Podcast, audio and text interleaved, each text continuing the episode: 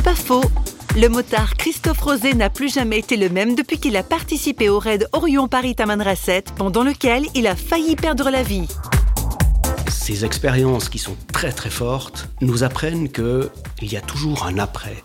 Et quand on a l'impression d'être perdu, d'être abandonné par la destinée ou par les événements, il m'arrive souvent de penser, mais prends courage, t'es monté à la Sécrème, t'as traversé le Sahara, t'en es revenu, t'as été un miraculé, t'as été porté par ta force, par la force de Dieu, t'as été porté dans ta volonté d'aller en avant.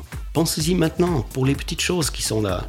J'y pense régulièrement dans les difficultés familiales, dans les difficultés professionnelles, qui permettent de passer les mauvais caps.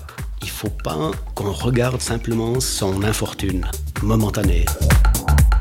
C'est pas faux, vous a été proposé par Parole.fm.